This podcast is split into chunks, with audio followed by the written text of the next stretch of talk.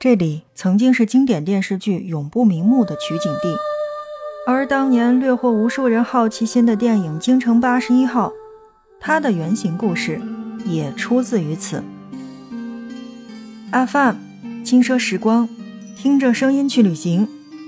今天的内容呀，稍显恐怖，介意的人呢，请直接跳转别的节目。北京呢，这段时间已经不用做核酸检测就可以进京了，所以很多的小伙伴在周末的这个时间呢，就会拿起相机直接去到北京去帝都，然后去朝内街的八十一号去打卡。那么在今天的节目当中，我们就来说一说朝内八十一号的前生今世。八十一号院呀，是北京著名的鬼宅之一。坐落于帝都朝阳门内大街八十一号院，修建于一九零零年前后，是两栋法式建筑的洋楼，分为东西两院大楼。关于这栋大楼的来历，有这么两种说法：第一种是原本是皇帝赏给英国人的教堂，但是由于后来战争爆发，这里变成了学校。那么第二种说法就是，这里是由美国传教士修建的。是提供语言培训的学校，为协和话语学校的原址。综合以上两种来细研究的话呢，其实就不难发现，虽然大家对他的身世是说法不一的，但是结果都不约而同的一致。曾经的八十一号院儿，确实是当时少有的外语学校。由于历史发展、时代变迁，它的周围如今已经是。高楼林立的现代化的商业大楼，而和这些现代建筑比起来呢，八十一号院这两座西洋的老洋房越发显得有点格格不入。由于时间长度跨越了一个多世纪，八十一号院年久失修、破败凋零的外表给人视觉感觉就已经算是很阴森恐怖了。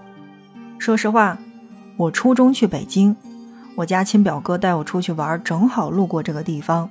就特别阴森恐怖的告诉我说：“看这个地方，特别恐怖。”所以呢，以至于在很长的一段时间之内，我真的对这栋楼充满了好奇。但可惜，当年去的时候那个地方不开，而在电影上映的时候，我想我应该是当时踏着首映礼的点儿进电影院看的。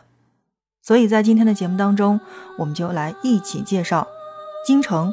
八十一号，我们来讲讲这里到底发生过什么样的灵异事件，而这里为何又被称为叫做鬼宅呢？有这么几个传说。第一个是青楼女子被迫冥婚，跳楼身亡。民国时期呢，八十一号院曾经是京城某大家族的家宅。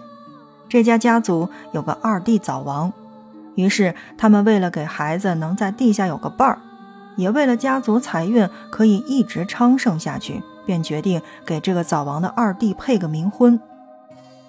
仗着家族的财大气粗，觉得女子命不值钱，买命为家人配阴婚完全可取。某青楼女子便被这样子相中了。原本以为逃脱魔窟的红尘女子。即将踏入开挂人生，没想到等待他的的确是更为残酷的事实。得知自己一个活人将要被迫冥婚，这名青楼女子誓死不从，一怒之下跳楼身亡。这误打误撞的死亡满足了这家人配冥婚的意图，但是随后不幸的事情接二连三的发生了。原本。生意稳定、财源滚滚的这户人家，自从那青楼女子跳楼开始，出现了各种意外。这户人家的主人也开始突发各种疾病，撒手人寰，且死相特别的恐怖。于是这里的人逃的逃，走的走，久而久之，这里就成了人人谈之色变的鬼宅。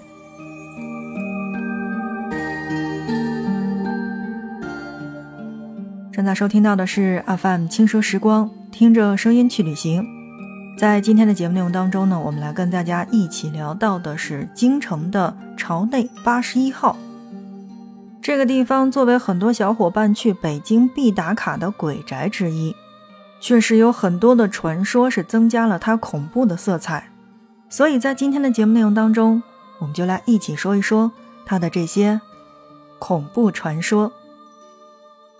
刚才呢，我们是说到了第一个，再来说说第二个，也就是姨太太吊死，所以才是恐怖传说的开端。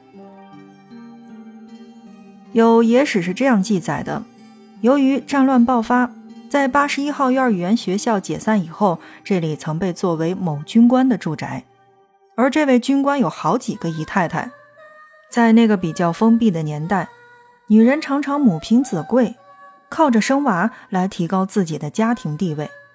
而其中的姨太太常年无所出，私底下她寻访过各路的名医，但是都没什么效果。而他眼睁睁地看着其他不如自己的女人接二连三的报喜，他的精神受到了很大的刺激，心情抑郁到极点，再加上嫉妒心作祟，那么这位姨太太最终是走上了一条不归路。求子心切的她，在经人指点之后，信了一种巫术，就是将孕妇的胎盘入药，可以治疗自己的不孕。显而这是一种见不得人的巫术。建立在谋杀之上，这位姨太太求子入魔，不管什么因果报应，背后开始偷偷滥杀无辜，牺牲别的孕妇来成全自己的求子目标。这件事情在当时引起了极大的轰动，住在附近的百姓均是人心惶惶，整天提心吊胆，家里有个孕妇都不敢轻易出门，怕遭不测。后来呢，这名姨太太杀孕妇的事情败露。军官大为震怒，为了给大家一个合理的交代，他下令处死了那名姨太太。而这个姨太太被发现死亡的时候，居然是上吊自杀而亡。从那以后呢，八十一号院在深夜的时候，时不时的就会传出女人的哭声，异常的凄凉。而这，只是朝内八十一号闹鬼传闻令人闻风丧胆的开端。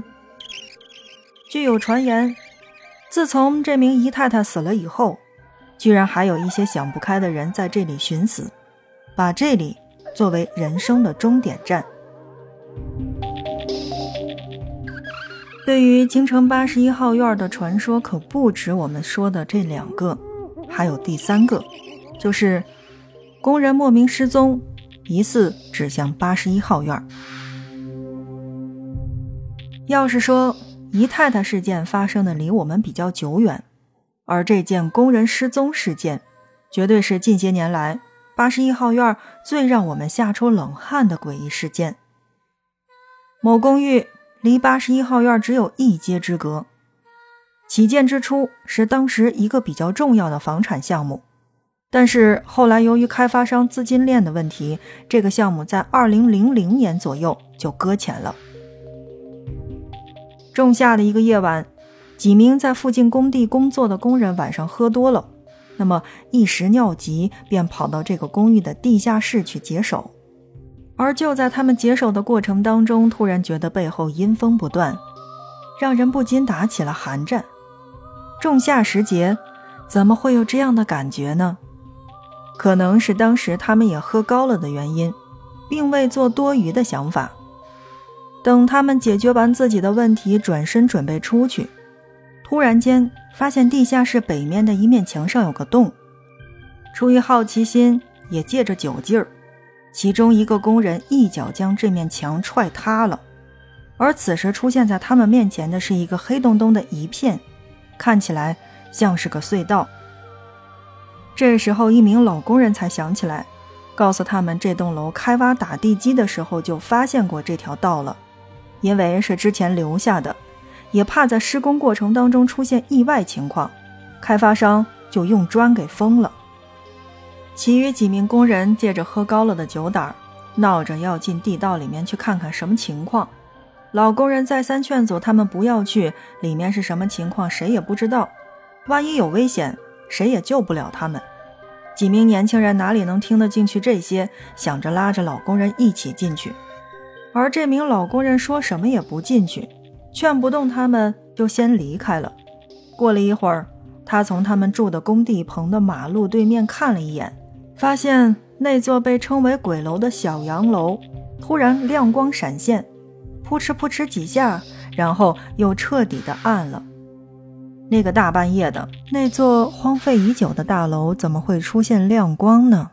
难道关于对面那个楼的传说是真的吗？他刚才看到的是鬼火吗？莫名其妙的，他心里面就一慌。第二天，大家都赶着上工，他左瞧右瞧，就是没有看见昨晚进去的那三个工友。离奇失踪的三人，此后再无下落，活不见人，死不见尸。就这么消失在这个世界上了，而那个地道，正是连接着八十一号院儿。朝内大街的八十一号院呢，确实是比较阴森的。由于已经是百年的建筑了，年久失修，有段时间是禁止游客参观的，所以也算是罕无人迹。一栋老建筑，四周都是红瓦绿墙。破败的外表，再加上闹鬼传闻人尽皆知，阴气太重，很容易让人望而止步。如果在夏天从这里经过的时候，会很明显感觉到这座洋房的四周的温度忽然间就降了下来，甚至会有人觉得阴风阵阵，诡异的感觉扑面而来，让人不禁竖起了汗毛。所以在这种情况之下，八十一号院就出来辟谣了。在二零一四年的时候，作为悬疑惊悚电影《京城八十一号》就引起了热议。这部电影的原著小说叫做《朝内八十一号》。随着这部电影的热映，《朝内八十一号》迎来了前所未有的人气，很多人都慕名而来，希望一睹真正的鬼楼风采。这瞬间让这里的管理者犯了难，来人太多。又是都冲着这种传说灵异事件专门来探险的，出于立场的考虑，也防止大家对这里的古迹造成再次的破坏，于是就出现了一个告示。说实话，这个告示确实有点儿“此地无银”。由于八十一号院是为数不多的百年建筑，具有特殊的意义。即使是各种的闹鬼传说傍身，依然无法撼动它的地位。很多影视剧组在这里取景拍摄，力求还原真实的时代房屋的场景。如今的八十一号院呢，由于占据着极有利的地理位置，经过了重新的修缮之后，现在已经是北京东城的交警支队了。但同时呢，还是可以看到很多小伙伴拿起相机在外边打卡，所以。FM 轻奢时光，听着声音去旅行。在今天的节目内容当中呢，来跟大家一起介绍到的是京城八十一号。感兴趣的小伙伴们不妨可以去看一看。同时觉得这期节目还不错的话，欢迎你的转发，你的转发是对我们节目的最大的支持。好了，看看时间，今天的节目就是这样，感谢你的收听，我们下一期不见不散。